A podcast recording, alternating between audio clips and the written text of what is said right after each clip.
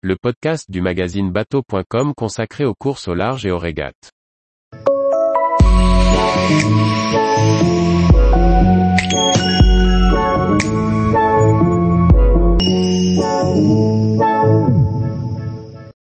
Florence Artaud, portrait de l'éternelle, petite fiancée de l'Atlantique. Par Chloé Tortera. Le 9 mars 2015 disparaissait Florence Artaud. Retour sur le parcours d'une navigatrice qui a marqué l'esprit des plaisanciers français et au-delà, marquant la course au large et notamment la route du Rhum. Elle fut la première femme à remporter la célèbre transatlantique.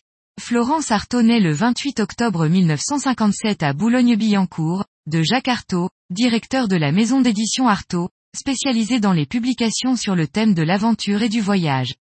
Dans les années 60, Jacques Artaud, crée avec succès la collection Mer, inaugurée par Éric Tabarly. C'est son papa qui lui donnera cette passion pour la mer et le goût de la navigation. Aux côtés de son père et de son frère, elle s'adonne à la navigation dès son plus jeune âge, à bord de l'Argade 2. Elle intégrera, plus tard, le club de voile d'Antibes. En 1974, à l'âge de 17 ans, Florence va pour la première fois côtoyer la mort. À la suite d'un grave accident de voiture, elle se retrouve paralysée et dans le coma. Elle est hospitalisée pendant deux mois et met deux longues années à se rétablir complètement. C'est cet événement dramatique qui donnera à la jeune fille de bonne famille, l'envie de vivre sa vie en femme libre. Elle arrêtera même ses études de médecine. Sa première traversée de l'Atlantique, elle la doit à Jean-Claude Parisi, coéquipier d'Alain Gabet, skipper français, sur la deuxième étape de la deuxième course autour du monde, avec Esca et en équipage, à bord de 33 exports en 1977-1978. Elle a 18 ans. Je bois un café au Yacht Club avec Gabet, qui me raconte sa dure traversée. Jean-Claude Parisi, en s'asseyant à côté de nous, me regarde les yeux remplis de désir et me lance. Mademoiselle, voulez-vous traverser l'Atlantique avec moi? Je n'hésite pas un quart de seconde. Il n'a pas vu de silhouette féminine depuis des semaines et me dévore du regard. Sa proposition est un peu malhonnête. Il me fait traverser l'Atlantique pour la première fois. C'est un véritable déclic pour moi. Je découvre les journées rythmées par les couchers de soleil ou les levées de lune, le temps suspendu, l'éternité de ces moments.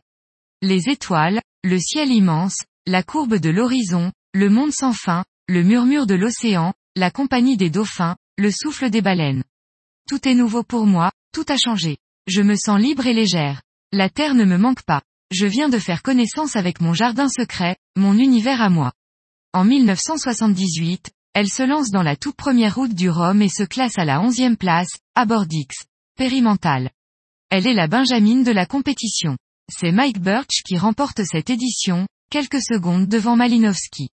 Elle retente sa chance en 1982, à bord de Biotherm 2, puis de nouveau en 1986 avec Énergie et Communication. Elle se classe respectivement 20e et 11e.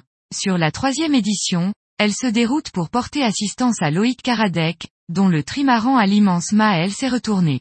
À son arrivée, elle repère le Royal 2, mais aucune trace de son skipper.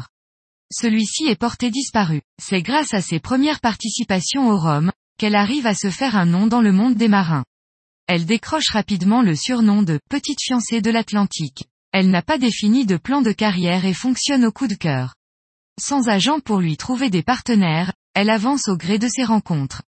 C'est ainsi que par l'intermédiaire de son père, elle rencontre le promoteur immobilier Christian Garel.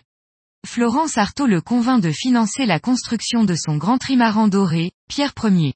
L'année 1990 consacre deux records pour la jeune femme. En août 1990, elle bat le record, détenu par Loïc Perron, de la traversée de l'Atlantique Nord à la voile. Choisissant de la réaliser en solitaire, d'ouest en est, elle remporte le trophée Loïc Karadec, en hommage au skipper disparu, à bord du trimaran Pierre Ier de Serbie en 9 jours 21 heures et 42 minutes. Le 18 novembre, elle entre dans la légende. Âgée de 33 ans, la navigatrice au franc-parler et à la crinière de Lyon vient de réussir un doublé.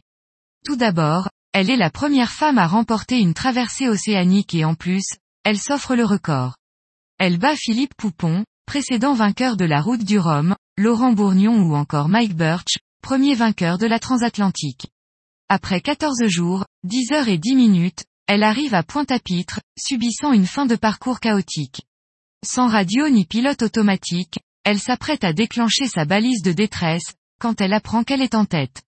Elle confiera que les avaries techniques ne sont pas les seuls problèmes rencontrés à bord. Prenant le départ avec une hernie discale au niveau des cervicales, elle devra également gérer une hémorragie, due à une fausse couche. Femme de caractère, rebelle, Florence n'en fait qu'à sa tête. C'est un grand pied de nez qu'elle envoie à tous ceux qui l'avaient raillée, affirmant qu'elle, n'était pas vraiment faite pour ça. À son arrivée, la foule est en liesse, les journalistes cherchent tous à décrocher les premiers mots de la petite fiancée de l'Atlantique, comme on la surnommera suite à sa victoire. Grande gueule, elle rappelle tout le monde à l'ordre. Elle confiera aux médias, à la surprise générale, je ne crois pas que le milieu des marins soit un milieu de machos. C'est un milieu de marins où les gens s'estiment pour leur qualité et pas du tout un milieu de machos.